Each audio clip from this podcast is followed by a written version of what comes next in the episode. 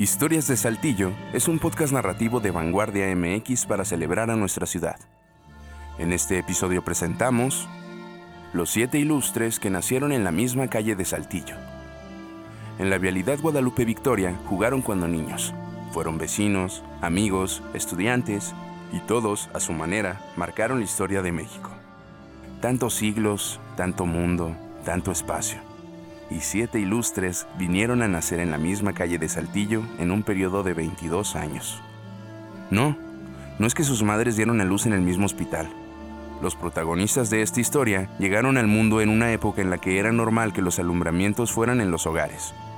Los siete nacieron en casa de sus padres, ubicadas todas a más no de 60 metros una de la otra, en la céntrica calle Guadalupe Victoria esa vialidad que hoy inicia en Ignacio Allende y concluye en la Alameda Zaragoza. Entre 1887 y 1889 encontraron vida Francisco de Paula Mendoza, Federico y Roque González Garza, Vito y Miguel Alesio Robles, Artemio de Vallarispe y Julio Torri Maínez. De niños travesearon en Victoria. Su parque de paseo fue la Alameda. Seis estudiaron en el Ateneo y como universitarios migraron a la capital del país. Nacieron en la época del porfiriato, vivieron entre dos siglos, encararon e impactaron la Revolución Mexicana y posicionaron a Saltillo como cuna de hombres ilustres. Uno de ellos fue presidente de México, tres historiadores, dos literarios y uno pintor. Estas son sus historias. El mayor. De los siete, el pintor Francisco de Paula Mendoza fue el primero en nacer y en morir. La casa de sus padres, Severo Mendoza y Serapio Escobedo, se ubicó en los terrenos que hasta ahora ocupa la oficina de correos. Su familia tenía dificultades económicas, pero el talento artístico se impuso. A los 17 años se inscribió en la Academia de San Carlos en el entonces Distrito Federal. Gracias a las becas otorgadas por el gobernador de Coahuila, José María Garza Galán, pudo estudiar en Francia y España. Especializó su arte en batallas militares, paisajes y retratos. Santa Cecilia, Romeo ante la tumba, la hija del jardinero, la batalla de Villa Unión, la batalla 2 de abril y defensa de Chapultepec por los niños héroes. Francisco falleció a los 78 años en la capital de México. El expulsado del Ateneo. Abogado, escritor y político. Federico González Garza nació en 1876 en una casa al norte de Victoria, unos pasos al poniente de Acuña aunque historiadores también la llegaron a localizar al lado oriente. Su familia se dedicó al transporte, cantinas y billares. A Federico lo expulsaron del Ateneo Fuente por participar activamente contra la segunda reelección del gobernador de Coahuila, Garza Galán, el mismo político que becó a su vecino Francisco. Estudió leyes en la Ciudad de México, fue maderista desde los orígenes del movimiento y acompañó cercanamente a Francisco y Madero redactó el manifiesto donde se pedía la anulación de las elecciones de 1910. Durante la presidencia de Madero, ocupó la Secretaría de Justicia y gobernó el Distrito Federal. Luchó contra Victoriano Huerta. No tuvo buena relación con Venustiano Carranza. Fue jefe del Departamento Legal del Banco de México, ministro de la Suprema Corte de Justicia y escribió tres obras sobre la historia mexicana. Murió en 1951 a los 75 años el creador de escudos. Vito Alessio Robles nació en 1879. Él y su hermano Miguel, el siguiente ilustre del que vamos a hablar, tenían raíces italianas por su padre y tlaxcaltecas por su madre, comerciantes. Vivieron en la esquina sudoeste de las calles Victoria y Acuña. De los siete personajes de esta historia, Vito fue el que más cercanía tuvo con su ciudad y estado natal. El gobernador Venecio López le delegó diseñar el escudo de Coahuila, Saltillo y Piedras Negras. Profesionalmente fue ingeniero, militar, historiador, político, escritor, periodista, diplomático y académico. Conflictos políticos lo llevaron al destierro temporal, pero también a cargos importantes a nivel nacional como ser diputado del Congreso de la Unión. Se desempeñó como director en medios nacionales.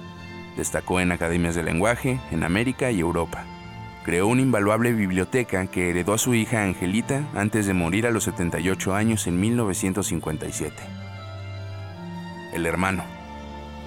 Miguel Alessio Robles llegó al mundo en 1884, cinco años después de su hermano Vito. Miguel fue el tercero en total de siete hijos que tuvieron Domingo y Crisanta. Su inclinación fue hacia el derecho, aunque también se desarrolló como historiador, periodista, académico, escritor y diplomático. Simpatizó con Madero y Venustiano Carranza. Fue amigo del general Álvaro Obregón, secretario particular del presidente Adolfo de la Huerta y ministro de México en España. Destacó como partícipe e historiador de la Revolución Mexicana. Por desacuerdos y conflictos políticos, la hermandad de Vito y Miguel se vio fracturada, a pesar de los varios intentos de este último por apelar a la reconciliación. Miguel murió a los 77 años en 1951, con solo algunos días de diferencia que su exvecino Federico González. El cronista. En contraesquina de la casa de los Alesio vivió Artemio del Vallarispe, nacido en 1884, el mismo año que Miguel. Las familias eran entrañables amigas, por lo que Miguel y Artemio también lo fueron hasta la adultez. Se decía que la familia de Artemio era inmensamente rica. Su padre, Jesús del Valle, fue el último gobernador de Coahuila durante el porfiriato. La casa familiar se ubicó en la esquina sudoriental de Acuña y Victoria. Artemio estudió Derecho, destacó como escritor, fue cronista de la Ciudad de México y lo nombraron miembro de la Academia Mexicana de la Lengua, donde ocupó la silla décima. Falleció en 1961 a los 78 años.